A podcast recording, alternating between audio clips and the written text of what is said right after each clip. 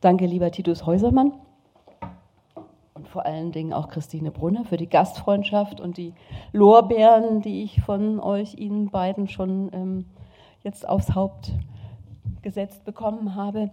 Ähm, ich muss natürlich jetzt doch noch ein bisschen was dazu sagen, zu dem, was Herr Häusermann gesagt hat, was er vielleicht nicht mehr weiß. Ähm, einer meiner ersten Artikel über Stuttgart, klein, kleiner Essay über Stuttgart, ist im Silberburg Verlag erschienen. Und zwar, ich weiß gar nicht mehr, wie das Buch hieß, aber ich habe damals geschrieben über Stuttgarter Ansichten auf Postkarten. Herausgegeben von Michael Kienzler, auch Uni Stuttgart. Tausend Jahre her, nein, tausend nicht, aber 25 oder 30 oder so? Ja, 1993. Okay, also schon, schon ein Weilchen her. Und ja, wir kennen uns tatsächlich ganz lange, aber trotzdem habe ich mich sehr gefreut über das Vertrauen, ähm, von Titus Häusermann und dem Verlag, also mir dieses Buch anzuvertrauen, nämlich in, ähm, in relativ kurzer Zeit. Es ist ja, also wir haben ja zwei Bücher schon miteinander gemacht, außerdem das Mörike-Buch und das Romantikbuch äh, zusammen mit Wilfried Setzler jeweils geschrieben, die ja auch schöne Bücher geworden sind. Aber jetzt so schnell noch ein, äh, also relativ schnell, ein Buch über Stuttgarter Schriftstellerinnen und Schriftsteller zu machen und ich muss sagen, ich freue mich unheimlich über dieses Buch. Ich finde es, ich nehme mein Exemplar, ich finde es ich find's total schön geworden und, ähm, und handlich und ich habe mich in dieses Cover auch sofort verliebt. Es war nicht, es war kein Vorschlag von mir. Denken wahrscheinlich viele, die meine Affinität zu den 20er Jahren kennen. Aber es war ein Vorschlag des Verlages und ich war total begeistert, als ich es das erste Mal als Mail bekommen habe und habe gesagt, genau das ist, genau das ist das Foto. Und manche von Ihnen haben es ja auch in der Hand gehabt oder haben die Postkarte schon gesehen. Und es ist einfach derart ideal zu dem Buch, weil dieses Foto Geschichten erzählt, wenn man sich anguckt. Man sieht zwei Straßenbahnen, die eine fährt zur Lenzhalde und die andere fährt in die Karlsvorstadt. Und ich wusste auch nicht, wo das ist. Ich musste dann auch erstmal gucken, wo die Karlsvorstadt mal war. Man hat einen Sommertag, wie man an der Kleidung sieht. Man hat die Menschen ähm, mit kurzen Schatten, also um die Mittagszeit. Man sieht die ganze Königstraße entlang vom Wilhelmsbau bis zum relativ neuen Bahnhof in der Zeit. Und wenn man sich so vergegenwärtigt, 1927, man weiß, hinter einem wird gerade der Tagblattturm gebaut, äh, auf den Höhen ist die Weißenhofsiedlung entstanden, Schwitters war gerade da, äh, Ringelnatz ist ein bisschen später nach Stuttgart gekommen. Und ja, so erzählt eigentlich das Cover ähm, auch schon Geschichten für sich und passt denke ich dann einfach auch zu der Art von Buch, nämlich eben keine Literaturgeschichte sein zu wollen, sondern ähm, sondern in kleinen Episoden und Anekdoten. Sie werden ja ein paar Stellen auch hören, ähm, die, die, die Geschichte der Stadt zu erzählen. Ein Satz muss ich doch noch sagen, ich wusste ja nicht, dass Sie den Klotz erwähnen. Ich glaube, wir sollten ihm ein Buch schicken. Ähm, als, als mir dieser Titel eingefallen war für Projekt und Buch Erzählte Stadt, habe ich wirklich gedacht, ich hätte das erfunden oder gefunden. Und ähm, wir saßen dann im, im letzten Sommer mit Freunden zusammen und dann sagte einer, Peter Konradi war es nämlich kein Literaturwissenschaftler, der sagte, sag mal, gab es da nicht mal ein Buch? Und dann habe ich sofort, um Himmels Willen, der Klotz. Ja, ich habe ja bei Klotz auch studiert. Ich wollte ja sogar bei Klotz promovieren.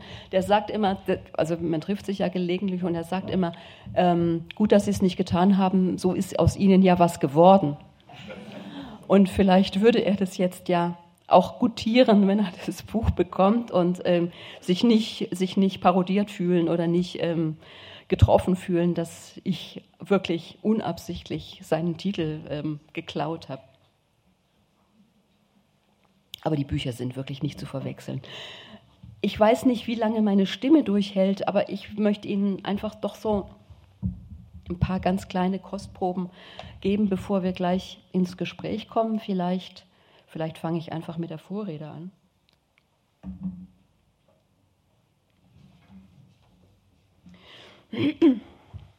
Oder dem Vorwort. Wo findet man in Stuttgart Erinnerungen an Schriftstellerinnen und Schriftsteller? Gibt es Wohnhäuser von Dichtern, Schauplätze in Romanen? Wer hat hier überhaupt gelebt und gearbeitet oder war zu Gast? Und hat vielleicht einen Kommentar über die Stadt und ihre Bewohner abgegeben. Einiges ist bekannt. Schiller floh vor dem Herzog, Mörike zog zehnmal um, Schorlaus Kommissar wohnt überm Basta und Politikis Hell speist beim Brunnenwirt. Hauf erdachte aus Langeweile Märchen und Musil seinen Törles. Goethe beeindruckte mit seiner Rezitation und Ringelnatz im Varieté.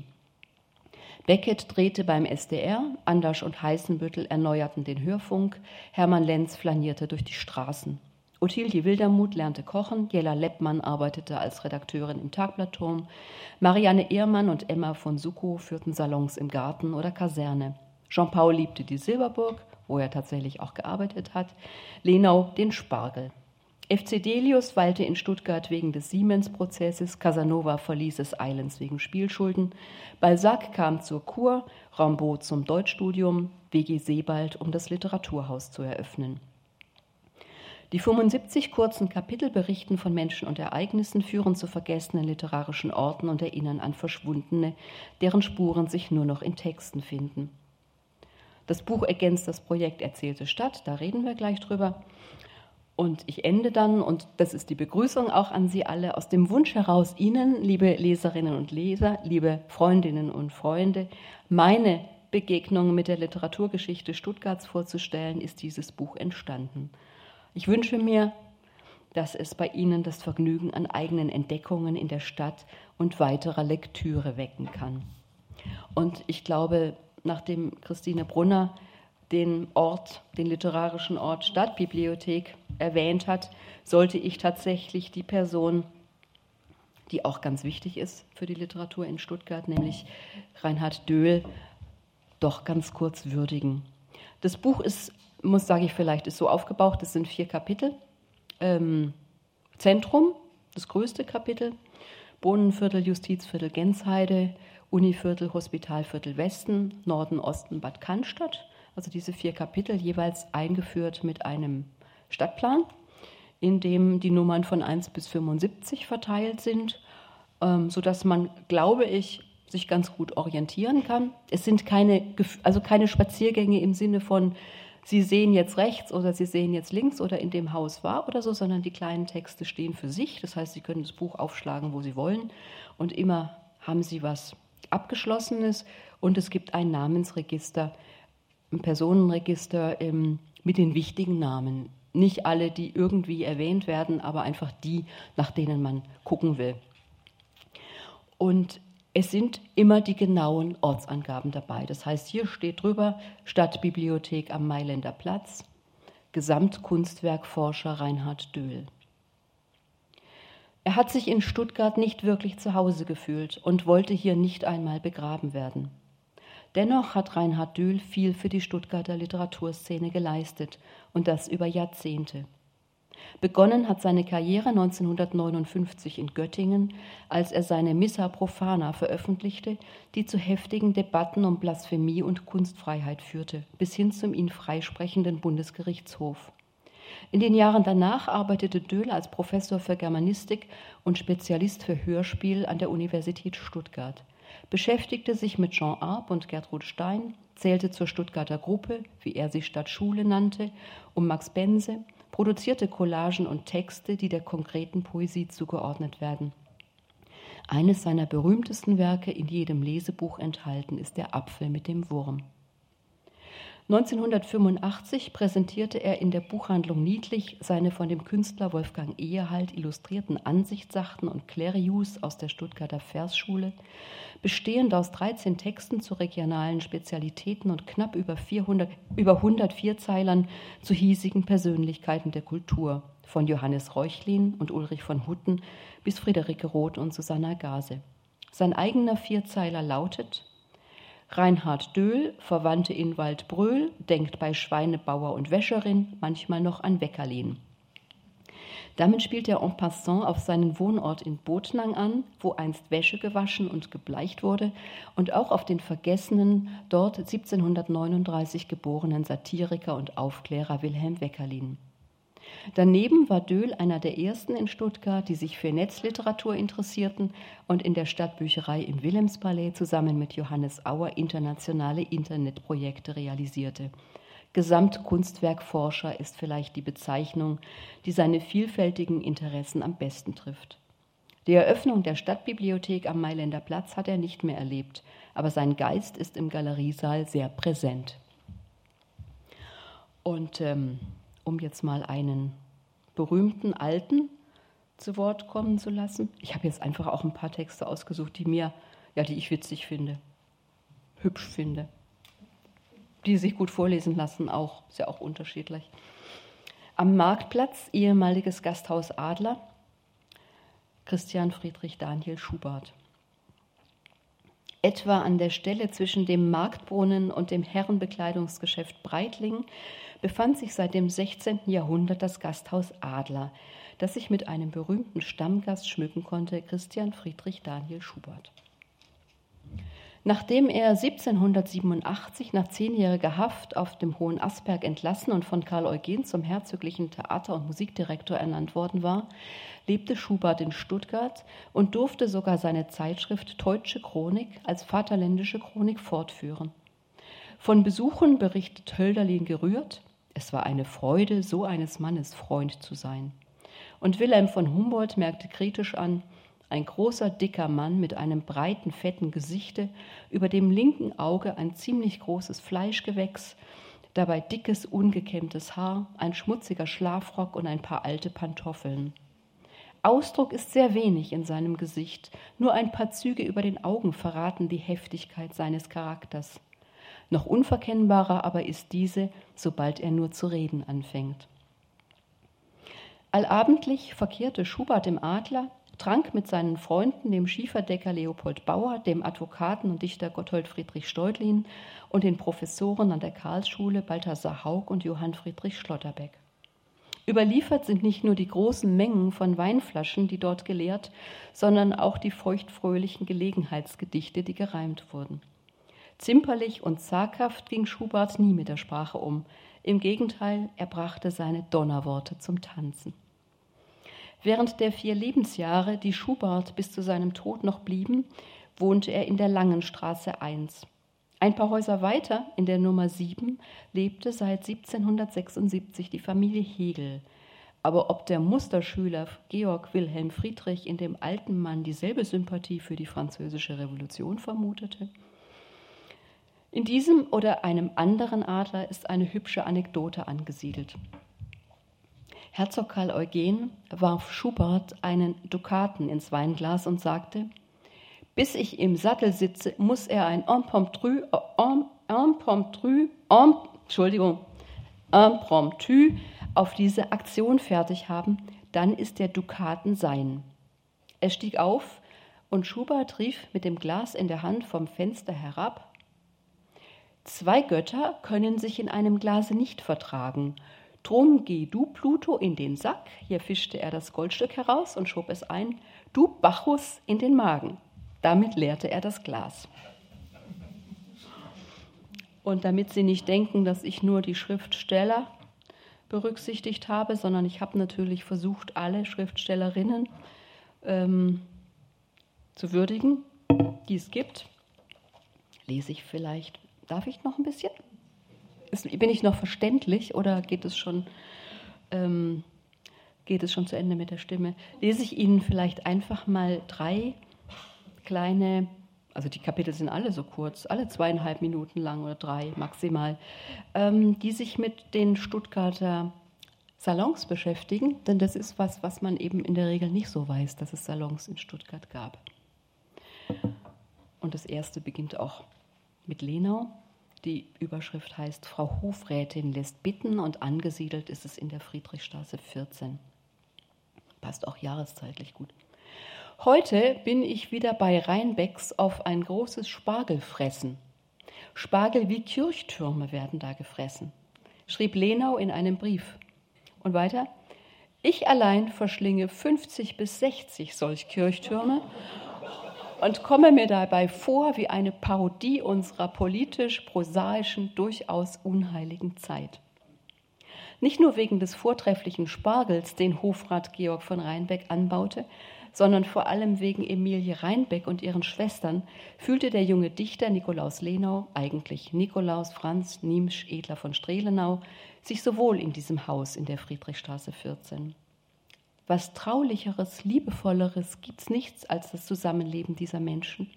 Ich bringe täglich mehrere Stunden zu mit den geistreichen Frauenzimmern. Zitat. Ende.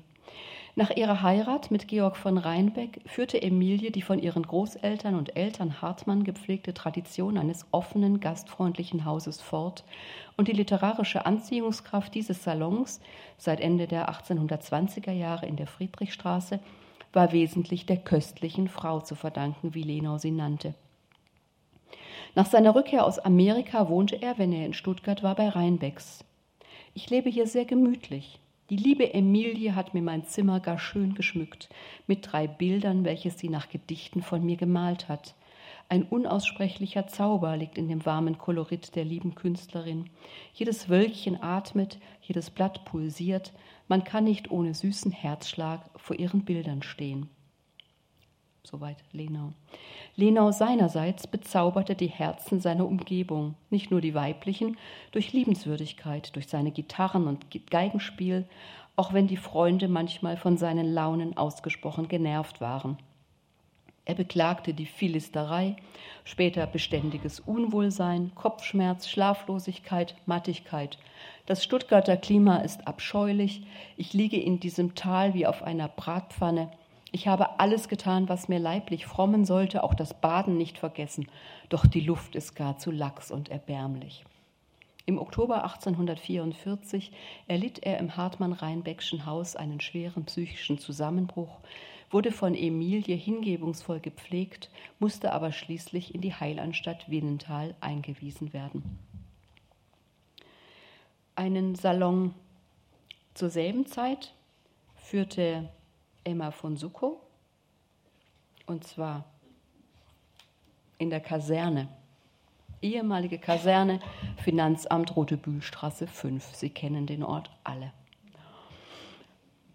An einem, die Stuttgarter kennen ihn alle, an einem Novembervormittag 1838 machte Eduard Mörike ohne vorherige Anmeldung seine Aufwartung bei Frau von Suckow. Sie ist äußerst freundlich und führt mich zunächst dem größeren Wohnzimmer in ein kleines, elegantes Gemach, wo ich mich neben sie aufs Sofa setze. Sie unter, soweit Mürike. Sie unterhielten sich lebhaft und er war recht angetan von ihrem innigen, unaffektierten Wesen. Wenige Wochen später kam er mit einigen anderen Gästen, darunter Hofrätin Emilie Reinbeck mit ihren Schwestern, zum Jour fix. Meistens dienstags traf man sich im reihum stattfindenden Lesekranz oder Lesekränzle der Stuttgarter Variante des literarischen Salons und bei Emma von Suckow eben in der Kaserne. Denn Karl von Suckow war Hauptmann in württembergischen Diensten und wohnte seit 1837 mit Frau Emma und den kleinen Söhnen im obersten Stockwerk des Pavillons der neuen Infanteriekaserne an der Rote Bühlstraße 5. 1842 zogen sie für sechs Jahre in die Marienstraße 36, später hatten sie Domizile in der Augusten- und Neckarstraße. Am meisten erfährt man über Emma von Suckow aus der umfangreichen Korrespondenz mit Justinus Kerner in Weinsberg, zu der sie selbst über 500 Briefe beigesteuert hat. Darin bestrebt, so nennt sie das, aus der Vogelperspektive einen Blick über das Stadt- und Hofgetreibe zu geben. Diese Hauptstadtberichte bildeten vermutlich auch eine Art Vorübungen für ihre literarische Tätigkeit.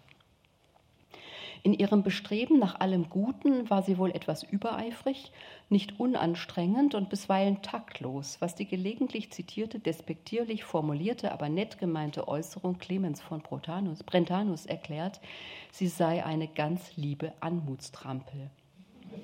Nikolaus Lenau, über den sie nach seinem Tod das Buch Lenau in Schwaben verfasste, beschrieb sie als eine äußerst gutmütige Frau, der Leib dick und die Seele nicht zu mager. Andere Werke von ihr erschienen unter dem Pseudonym Emma von Niendorf, sind unter anderem die Reiseszenen in Bayern, Tirol und Schwaben, Wanderleben am Fuße der Alpen und Reisebücher über Paris, London oder Italien. Ein Zeitgenosse urteilte über die Schriftstellerin, sie sieht mit dem Herzen, hört mit dem Gefühle und fühlt mit den Augen. Mörikes Widmungsgedicht an sie kann man ähnlich verstehen. Blauen See und wilde Täler zeichnest du mit rascher Hand, alter Schöpfung Rätselmäler, Schneegebirg und Felsenwand, was dir Herrliches begegnet, wird erst dein durch schöne Kunst. Und einen Salon, den Sie wahrscheinlich am allerwenigsten kennen oder davon wissen, aber demnächst beim Projekt Erzählte Stadt auch kennenlernen können, nämlich der Frühester Salon, Frühester Salon von Marianne Ehrmann, Geisburgstraße. Zu Beginn der 1790er Jahre, also tatsächlich vor 1800, besaß das Schriftsteller-Ehepaar Theophil Friedrich und Marianne Ehrmann ein Hanggrundstück in der Nähe des damals neu errichteten Akademietores mit einem geräumigen Gartenhaus, in dem das auffallendste zwei Stehpulte gewesen sein sollen. Oben war eine schöne Laube errichtet, gut geeignet für die vergnügliche Unterhaltung eines nicht allzu großen Kreises, berichtet Friedrich David Gräter aus Schwäbisch Hall, einer der Gäste der erlesenen Gesellschaft am 1. August 1793, zu der ein Leibmedikus des Herzogs, der Hofprediger, ein Hofrat, ein Professor der Akademie und eine Erzieherin aus Würzburg gehörten. Die Stimmung scheint gut gewesen zu sein. Man erzählte Gespenstergeschichten und Anekdoten, die den Gästen den Kopf warm machten. Zur Abkühlung stiegen sie im Garten auf und ab.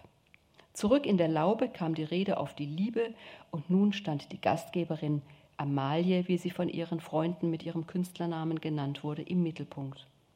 Die Gespräche dauerten bis in die Nacht. Erst als der Wachsstock zu Ende ging, löste sich die Gesellschaft auf.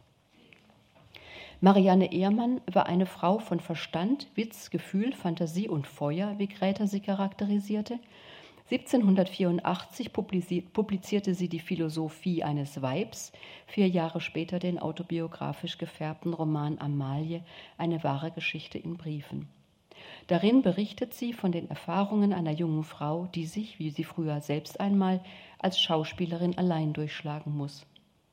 Von 1790 an gab sie ein eigenes Journal heraus, Amaliens Erholungsstunden, das dem Verleger Cotta, der früh in der weiblichen Leserschaft eine neue Zielgruppe sah, später dann zu viel Aufklärung und zu wenig Pariser Mode enthielt. Besonders Ehrmanns emanzipatorische, kämpferische, teils auch bissige Fragmente für Denkerinnen sind bis heute überraschend aktuell.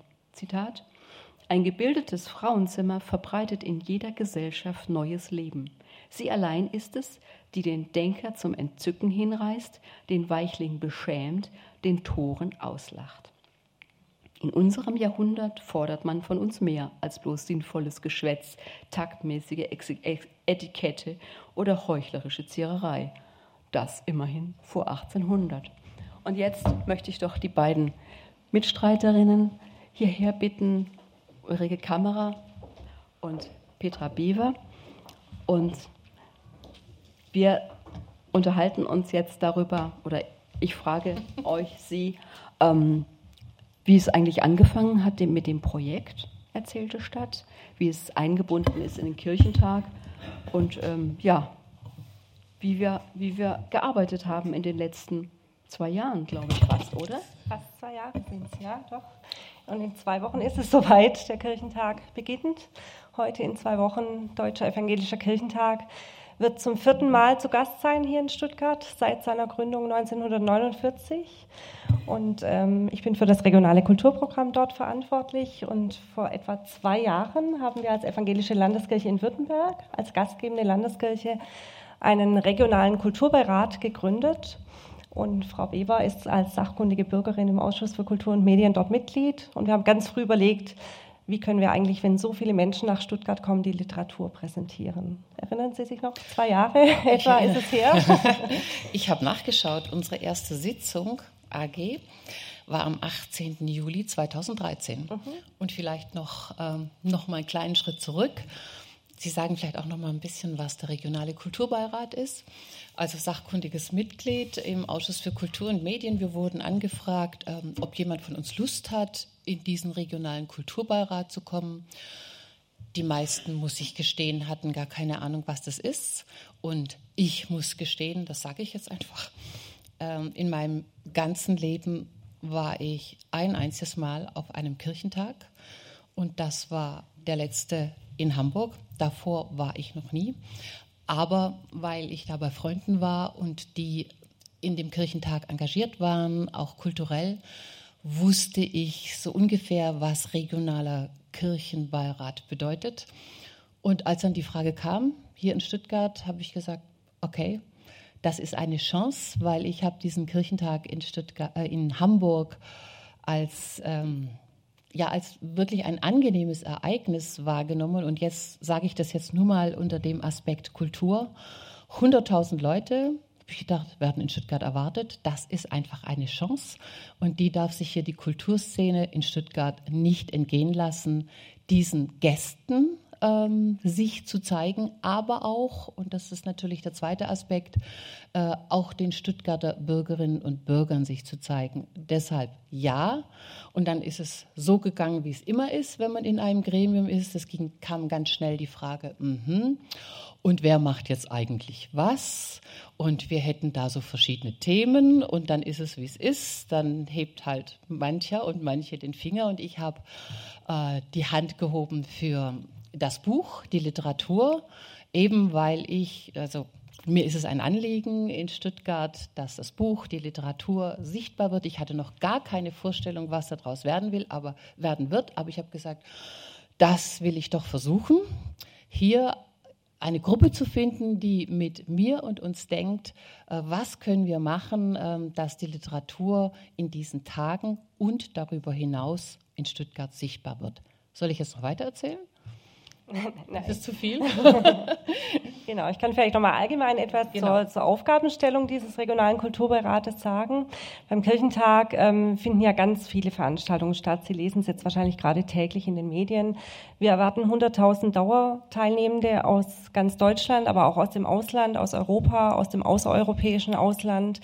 Es werden in fünf Tagen etwa zweieinhalbtausend Veranstaltungen stattfinden. Und der Kirchentag, auch wenn er Kirchentag heißt, ist ein ganz großes Großereignis, ein ganz breites Gesellschafts- zivilpolitisches Ereignis. Etwa ein Drittel der Veranstaltungen sind tatsächlich geistliche Veranstaltungen, sind Gottesdienste, Bibelarbeiten. Etwa ein Drittel sind thematische Veranstaltungen. Da geht es um Themen wie Umweltschutz, um Globalisierung, um den Streit in der Familie. Also es geht um ganz tagesaktuelle Themen, äh, die Welt, wie sie aus den Fugen geraten ist. Es kommen namhafte Politiker, äh, Dichter und Denker aus der ganzen Welt zusammen, um sich mit Themen unserer Zeit zu befassen. Aber eben, wie Frau Bever das auch in Hamburg erlebt hat, etwa ein Drittel sind auch kulturelle Veranstaltungen. Und da ist natürlich viel dabei, was man bei Kirche zunächst erwartet, auch Kirchenmusik. Ähm, aber der regionale Kulturbeirat hat es sich eben zur Aufgabe gemacht, speziell auch das weltliche Kulturleben der Stadt, in die die Gäste kommen, zu präsentieren. Und wir haben acht große Sonderprojekte ins Leben gerufen, darunter eben auch dieses Literaturprojekt Erzählte Stadt. Und ich kann mich nur bei der Arbeitsgruppe der Frau Ferchel und Frau Bever angehören. Und äh, einige sind heute, glaube ich, auch noch da. Nur ganz herzlich bedanken, denn es war wirklich eine ganz großartige, eine sehr aufwendige und auch eine sehr konstruktive Zusammenarbeit. Und ich freue mich, wenn es dann am 6. Juni in ein tolles Ereignis mündet, was seinen Abschluss hier, vielen Dank, Frau Brunner, hier abends in der Stadtbibliothek finden wird.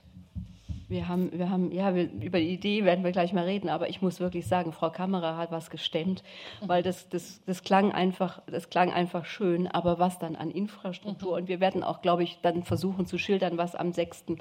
Äh, Juni, an dem Samstagnachmittag dann in Stuttgart laufen soll, dann werden Sie ein bisschen einen Eindruck bekommen, was Frau Kammerer geschafft hat und ich muss eigentlich ihr immer Abbitte leisten und sagen, ähm, tut mir leid, ich habe es nicht geahnt. Das ist so, dass, dass diese literarischen Orte und die Touren, dass es so viel Arbeit sein Ein wird. Ein wunderschönes Projekt. ja, da gehen wir noch mal kurz zurück. Also ich voller Elan ne? und jetzt eine AG gründen und ich möchte tatsächlich noch mal auf diese AG eingehen und auch die Mitglieder ähm, namentlich nennen, weil es ging so unglaublich schnell. Ich habe angefangen zu fragen, habe überlegt, wer müsste in dieser Arbeitsgruppe sitzen, äh, habe gefragt und habe also nach manchmal kurzen Rückfragen, wieso Kirche, müssen wir da ein Kirchenprogramm machen? Nein, habe ich gesagt, das ist weltlich. Also kamen die Zusagen und es war, ich mache es jetzt einfach ähm, aus dem Kopf und nicht alphabetisch. Also hier die Stadtbibliothek, da war immer Andrea Beck dabei, vom Kulturamt Marion Kadura, vom Buchhandelsverband Andrea Rösch, vom Literaturhaus Stefanie Stegmann. Ähm, später dazugekommen ähm, Litschbatz Bürgerlein, das war dann mhm. der einzige Mann. Und Eberhard Schwarz, der Pfarrer Eberhard für Bildung Schwarz. und Kultur an der Hospitalkirche, war noch mit dabei. Genau. Und Reinhilde Rösch vom genau. Börsenverein des Deutschen Buchhandels. Genau. Und natürlich Irene Ferchel. Und bei der ersten Sitzung war das dann so eine Dynamik und Kreativität in diesem Kreis, ähm, ich sage immer so, Frauen, dass wir Sie sagten das mal, äh, Sie haben ja den Überblick über die anderen Gruppen, aber wir waren unglaublich schnell. Das waren so viele Ideen und die wurden dann aber auch äh, sehr strukturiert bearbeitet, wer macht was und was ist zu tun. Und das, was äh, wir, also wenn der, wenn der Beirat tagte und ich so berichten sollte, was wir machen, stimmt wirklich, unsere AG war diejenige, die am schnellsten, am weitesten vorne war. Genau. Und da möchte ich mich wirklich bei den Teilnehmern und Teilnehmerinnen ganz, ganz herzlich bedanken. Und das ist ein Beifall wert.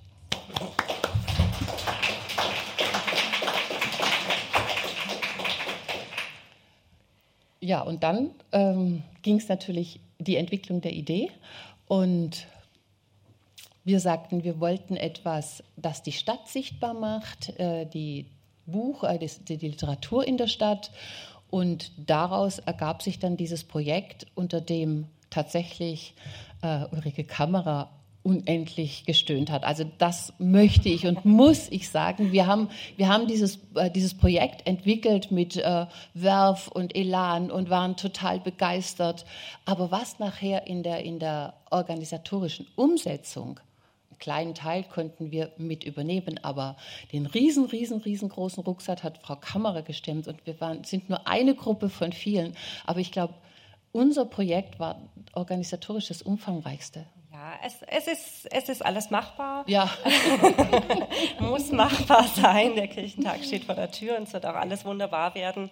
Das, was natürlich das Besondere daran ist und was ein bisschen mit Arbeit verbunden war, dass wir gesagt haben, wir wollen nicht irgendwo in versteckten Kämmerchen Literatur präsentieren, sondern wir wollen rausgehen. Wir wollen dahin gehen, wo die vielen Menschen sind. Wir wollen alle erreichen, die gezielt dahin gehen, aber auch die, die zufällig vorbeikommen, weil sie in der Stadt sind, zum Einkaufen, zum Spazierengehen. Und Literatur wirklich spürbar zu machen, machen in der Stadt, ähm, das ist eben durch dieses Projekt jetzt möglich. Und das Besondere daran ist eben auch, dass nicht vorgelesen wird, sondern dass wirklich dem Namen, wie auch Ihr Buch, erzählte Stadt alle Ehre gemacht wird, dass wir wirklich Persönlichkeiten gefunden haben, die bereit sind, sich an diesem Samstag, 6.6. nachmittags in die Innenstadt zu stellen, in eine Innenstadt, die sehr voll sein wird, weil Kirchentag sehr präsent sein wird und die dort an ausgewählten Punkten etwas erzählen werden. Und diese Grundkonzeption ist natürlich Frau Ferchel zu verdanken. Und so freue ich mich jetzt auch sehr, dass das so ein bisschen Hand in Hand geht mit dem Buch. Vielen Dank, Herr Häusermann. Und äh, dann auch mit dem Projekt am 6. Juni bei hoffentlich bestem Wetter, so wie es hier auf dem Titelbild auch schönes Wetter ist. Also ich muss vielleicht sagen, das ist jetzt ein bisschen hochgegriffen, dass die Grundkonzeption von mir ist. Ähm, wir saßen zusammen und das war eine sehr kreative Stimmung. Ich glaube, mhm waren ja einige auch dabei. Und ähm, also es wissen ja viele der hier Anwesenden, das ist ja so ein Lieblingsthema von mir. Und äh, vor 15 Jahren ist das Wegmarken in der Bücherstadt erschienen, also wirklich ein literarischer Reiseführer zu Stuttgart, längst vergriffen. Ähm, und dass ich, dass ich immer jemand bin, ja seit 20 Jahren oder so jemand bin, die durch die Stadt läuft und die versucht, literarische Orte lebbar zu machen oder aufzufinden und, ähm, und die bedauert, dass die Plaketten zum Teil nicht mehr hängen und dass die Plaketten, die hängen, nicht mehr beschrieben sind, dass es keine Publikationen dazu gibt und ähm, dass ich manchmal auch ganz böse schreibe, es gibt überhaupt keine, kein Bewusstsein von dem, was an Literaturtradition hier existiert. Also es betrifft die Kultur, aber es betrifft die Literatur im Besonderen. Und eigentlich war das so ein, ich weiß auch nicht, ich war gerade in der Laune, so, so, so mein Lieblingsthema in den Raum zu werfen und ich war echt erstaunt. Also ich habe so Sachen ja schon öfters gemacht. Ne? Mit dem Literaturblatt vor 25 Jahren ja auch, haben alle gesagt, super Idee, aber vergessen Sie es, vergessen Sie es ja. Und dann habe ich ihr gesagt, warum nicht mal, warum nicht mal die Literaturorte? Und irgendwie war eine Aufnahmefähigkeit bei allen da und Ähm, und alle haben Lust gehabt mitzumachen. Und das finde ich ganz toll. Und vor allen Dingen finde ich es toll, äh, dass wir so viele 60, nein, wie viele sind es jetzt? 58 Persönlichkeiten gefunden haben, die bereit sind, an diesem Samstag dann dazustehen und für ihre Schriftstellerin und für ihren Schriftsteller zu erzählen. Denn das ist wirklich nichts. Also das ist echt ein Aufwand. Da also müssen sich ja. alle auch reinknien, kommen wir vielleicht gleich noch drauf zurück. Ähm, und jetzt behaupte ich wirklich, also seit einem Vierteljahr oder so behaupte ich, Stuttgart ist eine Literaturstadt. So, ist wir kriegen auch. das jetzt hin. Also um die Dimension vielleicht zu zeigen, also letztendlich kam raus, ähm, es gibt fünf Touren ähm, und jede Tour hat fünf bis sechs Stationen. Also das wurde in unserem Kreis entwickelt. Ähm, und es gibt, sind keine Rundtouren, sondern es geht A, B, C, D, E. Es gibt einen Ausgangspunkt, ähm, da kann man einen, diesen Plan, den, Sie, den es jetzt ganz frisch gibt, ähm, nehmen. Und jeder kann zu einem Punkt gehen, kann gucken, da will ich hingehen und für sich das aussuchen. Man kann aber auch zu einem Ausgangspunkt gehen, einer Tour, und dann zu Beginn der Stunde wird man stumm geführt, also nicht eine, eine, eine ähm, wie sonst eine Literaturführung, sondern einfach, es sind äh, junge Menschen da, die sagen, ähm, wir gehen jetzt einfach zu dem Punkt hin für Fremde, die das, die das nicht wissen, wo es ist. Und an jeder Station steht zwei Stunden lang ein Stuttgarter, eine Stuttgarterin, die äh, zweimal zehn Minuten in der Stunde, also alle halbe Stunde, etwas über den oder die Schriftstellerin erzählt, erzählt. Und das ist ganz wichtig. Also es wird nicht gelesen, sondern wir haben die Menschen, die wir uns ausgedacht haben und die wir gefragt haben, gebeten, dass sie etwas erzählen, sei es eigene Erfahrung, vielleicht noch mit jemandem, den sie kannten, oder ähm, Reflexionen über das Werk oder auch zu dem Ort, an dem sie stehen, in der Verbindung zu dem Schriftsteller, Schriftstellerin. Und darauf bereiten sich diese 58 Menschen ähm, jetzt vor. Das ist also eine ganz bunte Mischung aus Kultur, Politik, öffentlichem Leben. Ähm, und wir waren eigentlich überrascht, äh, wie, wie viel und wie schnell wir die Zusagen bekommen haben. Weil ich finde, das ist ja schon so eine Sache. Also mitten in der Stadt stehen, ähm, es gibt Mikros zwar, aber mh, hm, man steht hauptsächlich im Freien, zwei Stunden. Ähm, und dann so äh, reden, also das fand ich äh, ganz großartig. Aber da, da, das ist auch nochmal ein Zeichen, dass Stuttgart wirklich eine äh, Literaturstadt ist. So viel Begeisterung kam da. Ja klar, das mache ich. Hm, vielleicht brauche ich noch ein paar Tipps zu, was ich über Hölderlin sage oder Seewald oder so. Aber klar mache ich das. Ja, es war einfach eine riesengroße Begeisterung. Und das möchte ich auch noch sagen. Von Anfang an war es ein Anliegen in unserer hm, AG, ähm, dass wir zwar das Projekt machen für den Kirchentag, aber wir wollten etwas über diesen Kirchentag hinaus ähm, machen, also für, für die Stadt. Nicht, dass es dann zu Ende ist und dann ist es vorbei. Und das hatten wir uns überlegt und da kam eben also auch die Idee von, von dir, also einen literarischen äh, Stadtführer, ein Stadtplan, fehlt schon ewig in Stuttgart. Und so hat sich das entwickelt und dann hat sich das, wie sagt man heute, organisch entwickelt. So kam eins zum anderen und jetzt, wir haben ein, einen kleinen Stadtplan für diese Tage und ähm, wir haben dieses wunderbare Buch, was ich noch gar nicht gelesen habe. Ist ja auch noch nicht, ist ja auch ist ja erst erschienen frisch, heute. Ja. Und Sie, da Sie Stuttgarterinnen und Stuttgarter sind, kann ich besonders einladen, die Stationen auch einfach selbstständig aufzusuchen. Sie sehen die ganz exakten Zeiten genannt. Ähm, diese geführten Runden sind natürlich auch besonders für die Besucherinnen und Besucher von außerhalb notwendig, die sich jetzt nicht so gut in Stuttgart auskennen. Also schlendern Sie einfach durch die Stadt und, und nehmen Sie wahr, was so alles passiert. Es ist ein ganz bunter Reigen an Menschen, die da mitmachen. Und wenn dieses Projekt am Nachmittag dann zu Ende ist, dann mündet das Ganze hier im Haus in eine Abschlussveranstaltung. Frau Ferchel, wollen Sie noch mal dazu ein paar Worte sagen? Oder? Zu der Abschluss, ja. da weiß ich ja gar nicht, was, ist, ähm, was, was, ja. was Slam also, Poetry. Genau, also wir machen hier im Haus nochmal einen Poetry Slam, in dem die Inhalte, die am Nachmittag äh, an den einzelnen Stationen zum Tragen kommen, dann nochmal literarisch verarbeitet werden. Wir sind hier im Galeriesaal. Vielen Dank auch dafür, dass wir das Abschlussfest hier machen können. Und nach Möglichkeit werden auch alle Mitwirkenden des Nachmittags dann nochmal hier zusammenkommen, sodass also hier nochmal die Möglichkeit zur Begegnung besteht. Ich bin total gespannt, was die Slam-Poeten mit den Stichworten anfangen. Genau, weil die Mitwirkenden müssen jetzt schon die Stichworte abgeben was vielen, also sitzen ja einige hier unter uns, vielen Dank, aber was, glaube ich, einigen schon so ein bisschen, was jetzt schon und ich muss doch noch lesen und machen und tun, aber Sie haben schon ziemlich viel bekommen, oder? Genau, es ist ganz wunderbar mit den Rückmeldungen. Es ist alles ganz wunderbar. Genau.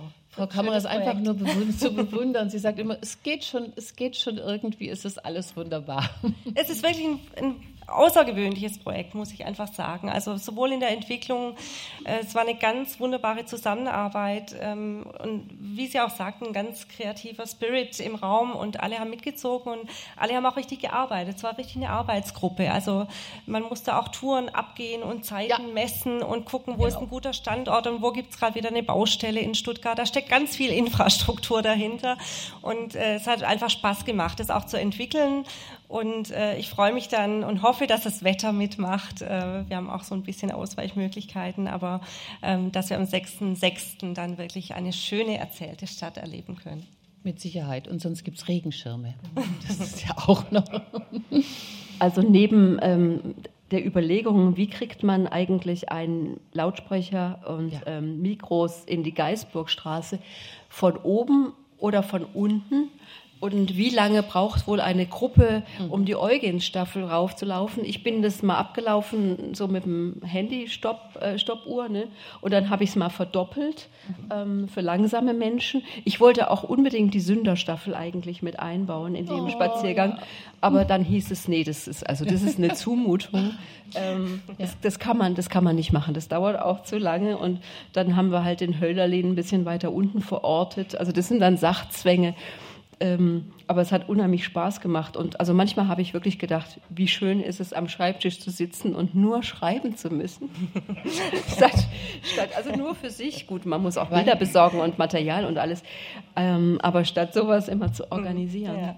Also der Kirchentag an sich ist ja eine barrierefreie Großveranstaltung. Wir legen sehr viel Wert darauf, dass allen Menschen die Teilhabe am Kirchentag möglich ist.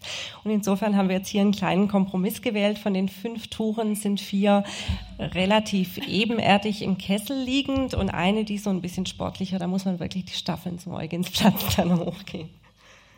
Also ich habe zwei Touren ab, bin ich abgegangen, also auch mit Stoppuhr, so wie Irene Ferchel, weil wir mussten das ja, Ulrike Kamera musste ja wissen, wie lange braucht man von Station zu Station und dann im Tempo der Gruppe, ne, weil die Gruppe ist ja eine träge Masse.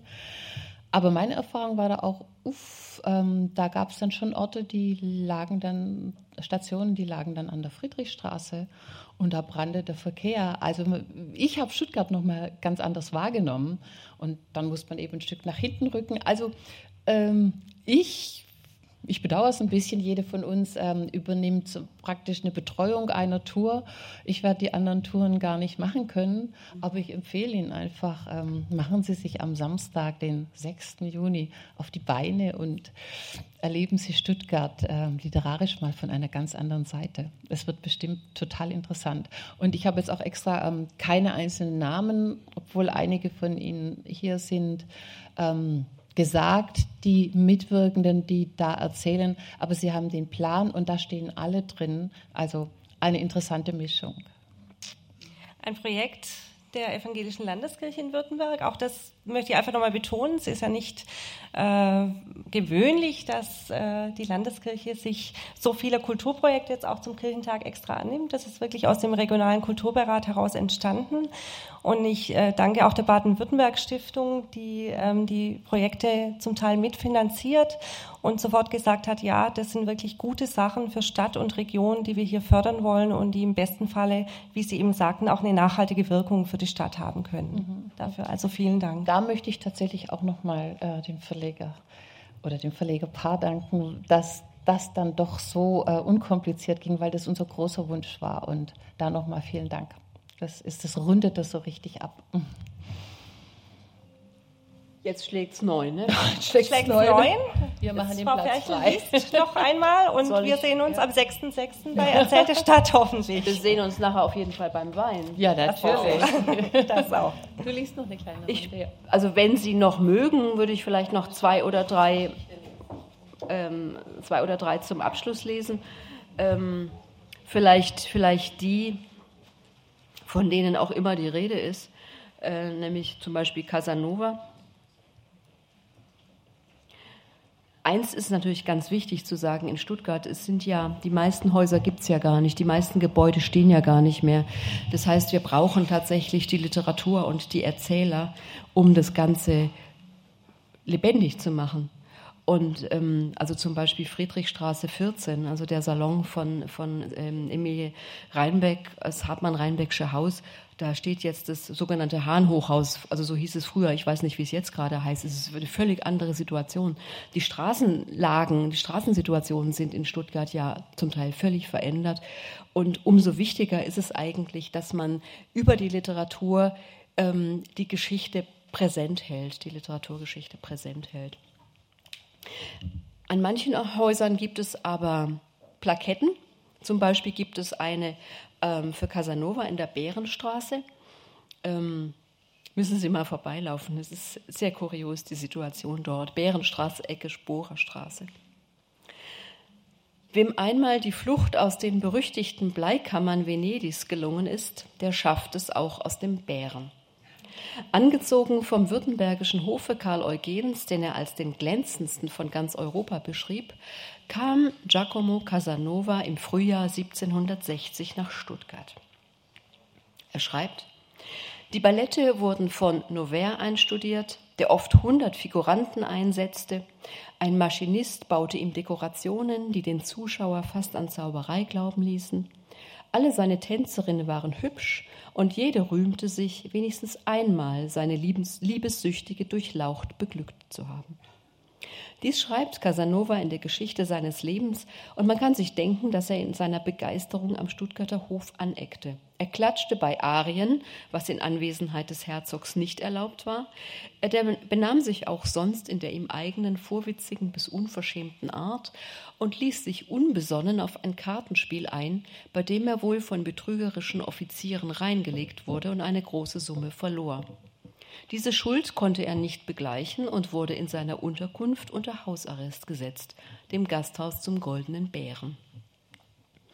1585 als Gaststätte und Herberge zum ersten Mal erwähnt, war das Gasthaus zum Goldenen Bären ein großes Gebäude an der heutigen Sporerstraße zwischen Bären und Münzstraße gegenüber der Markthalle.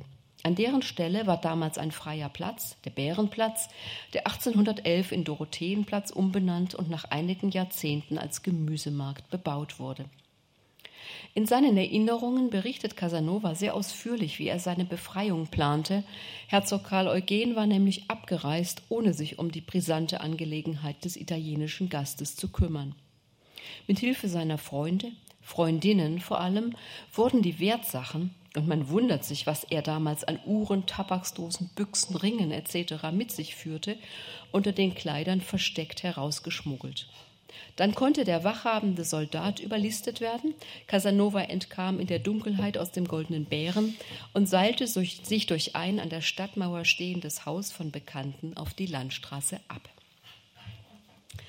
Ein anderer berühmter Gast ist Ringelnatz. Das sind jetzt auch ähm, Schriftsteller, die am 6. Juni an, vor Ort erlebt werden können.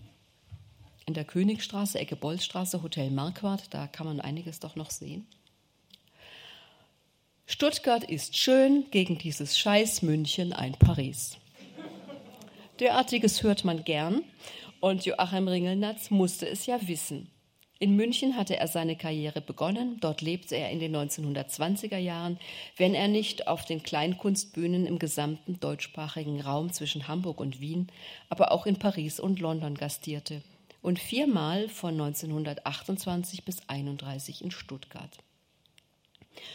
Ich trete hier ziemlich vornehm auf, schrieb er an seine Frau Leonarda, die er Muschelkalk nannte, verkehre im ersten Hotel, aber das wirkt sich gut aus. Heute spreche ich im Radio. Ringelnatz wohnte im Hotel Marquardt und seine Bühne war die Bar Excelsior in der Gaststätte Bauhütte, die um 1900 nahe dem Stadtgarten in der Büchsenstraße errichtet worden war. Das Stuttgarter Neue Tagblatt berichtete, seine Vorträge im Stadtgarten, die aus verschiedenen Gedichtsammlungen entnommen waren, gaben keinen Grund zu sittlicher Entrüstung. Ringelnatz blieb durchaus im Rahmen. Ob er sein Stuttgart-Gedicht rezitierte? Darin heißt es, ich kam nach Stuttgart, dort trank ich Steinhäger, denn mit dem schwäbischen Wein scheint mir nicht allzu viel los zu sein. Wenigstens nicht mit dem billigen. Und weiter, ich persönlich schwamm dort wie ein Schwamm im Glück, heißt, ich soff mich voll und ließ mich treiben. Zwar bediente Ringelnatz gern das Klischee des trinkfesten Seemanns, war aber ein disziplinierter Schauspieler, der von niemandem zu Epp übertreffende beste Interpret seiner Gedichte. Alles klang offenbar improvisiert, als ob ihm die Verse eben erst eingefallen wären.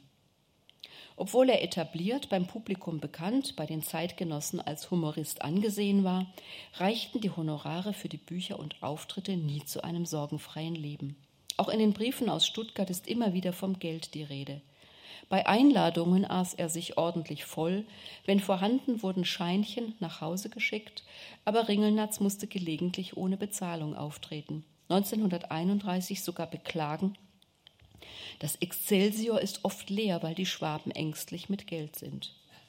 Und sie waren damals misstrauisch, wenn man einem Gedicht wie Stuttgarts Wein- und Bäckerstübchen Glauben schenken darf. Es endet, setzte mich so ganz bescheiden hin und vergaß auch nicht sehr laut zu grüßen, dennoch ließen Blicke mich leicht büßen, dass ich kein Stuttgarter bin.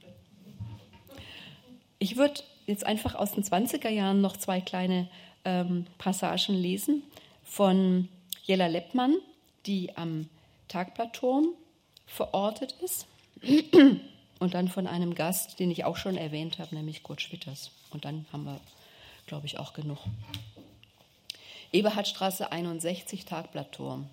Turm hoch empor. Mit dem Tagblattturm erhielt Stuttgart 1928 ein unübersehbares Zeichen als eine Metropole der Moderne. Stuttgart empor titelte das Stuttgarter Neue Tagblatt in seiner Sonderausgabe zur Eröffnung und sah das mit 18 Stockwerken und 61 Metern erste Hochhaus Württembergs als Beweis dafür, dass die Bürger der Stadt nun willens seien, über den Kranz ihrer schönen Berge hinauszusehen und auch das jenseits des Tellerrands stattfindende Leben wahrzunehmen.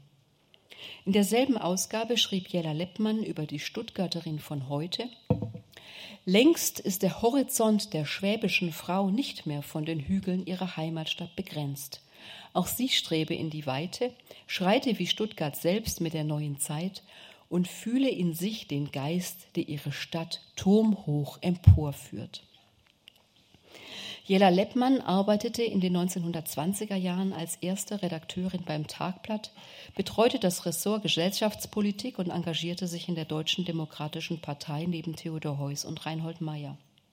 Früh verwitwet schrieb die alleinerziehende Mutter neben ihrem Beruf ein Kinderbuch und ein Theaterstück für Kinder, das im kleinen Haus seine Uraufführung erlebte. Nach der Machtübernahme der Nazis nach der Machtübernahme der Nazis wendete sich der Geist sofort. Der Arbeitsvertrag der Jüdin Jella Leppmann wurde aufgelöst. Eine Weile durfte sie noch als freie Mitarbeiterin publizieren, dann musste sie nach England emigrieren. Im Rahmen des Re-Education-Programms kehrte sie 1945 als Advisor in ihre zerbombte Heimatstadt zurück und kam vor den leidlich intakten Tagblattturm. In ihren Erinnerungen berichtet sie, wie der Pförtner herausstürzte und wild herumzufuchteln begann. Sie sind wieder da, grüß Sie Gott, nun wird alles gut. Es war eine bemerkenswerte Vorstellung, schreibt Jella Leppmann, wenn man in Betracht zog, dass er zwölf Jahre in eben diesem Verschlag gesessen hatte, um jeden Eintretenden mit einem schmetternden Heil Hitler zu begrüßen. Die Setzer und Drucker kamen herbei, die Begrüßungen überstürzten sich, der Refrain war stets derselbe, der Spuk ist vorbei, nun wird alles wieder wie früher sein. So einfach war das. Gestern, gestern, heute war heute, es verschlug einem den Atem. Nicht nur aus Erschütterung, dass eine der furchtbarsten Katastrophen der Weltgeschichte ohne weiteres übersprungen wurde, sondern dass es mit solcher Selbstverständlichkeit geschah. Jella Leppmann beschloss, mit Kinderbüchern zur internationalen Verständigung beizutragen. Sie stellte bereits 1946 eine Ausstellung zusammen und gründete in München die Internationale Jugendbibliothek. In Stuttgart erinnert an sie ein Kabinett auf der Ebene der Stadtbibliothek, auf der Kinderebene der Stadtbibliothek und seit 1999 eine sehr kurze Straße im Stuttgarter Süden. Und zum Ende, zum Ende vielleicht einen norddeutschen Gast, nämlich den erwähnten Kurt Schwitters, der die Weißenhofsiedlung besucht hat. Die fundamental neue Ästhetik der Weißenhofsiedlung, die inzwischen als Ensemble unter Denkmalschutz gestellt ist, gilt weit über Deutschland hinaus als Symbol für neues Bauen.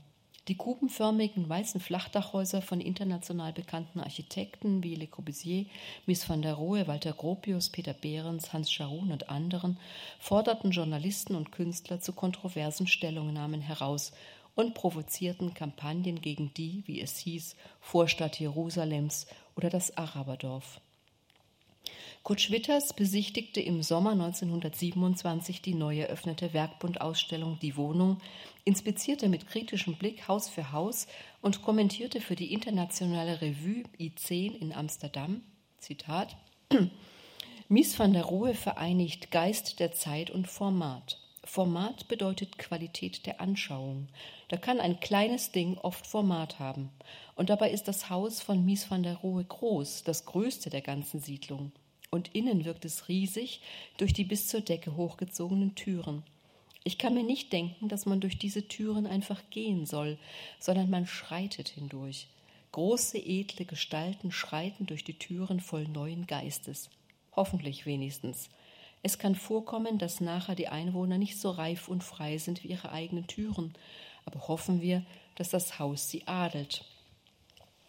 Nebenbei analysierte der Hannoveraner Märzkünstler und Dichter die Mentalität der Württemberger, für ihn unter dem Stichwort Kreischewahn, Größenwahn zu subsumieren. Und er riet dem Ullstein Verlag zu der Ausstellung ein Buch Tausend Worte Schwäbisch herauszugeben. Es würde den Genuss erhöhen und das Verständnis erleichtern. Kurt Schwitters kam mindestens noch einmal nach Stuttgart, um am 5. Mai 1932 vor, dem, vor der Reichsrundfunkgesellschaft, zu der die Süddeutsche Rundfunk AG gehörte, seine Gedichte an Anna Blume und die Ursonate aufzunehmen, nehmen, beginnend mit den bekannten Lauten Fümsbövötäce Vielen Dank.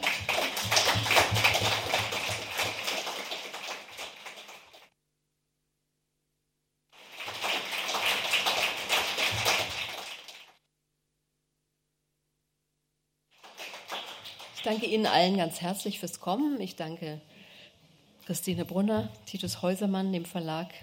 Christel Werner ist da hinten immer ganz bescheiden. Petra Bever und Ulrike Kammerer für das Gespräch. Und jetzt reden wir einfach noch ein bisschen weiter beim Wein, hoffe ich. Bleiben Sie noch ein Weilchen da.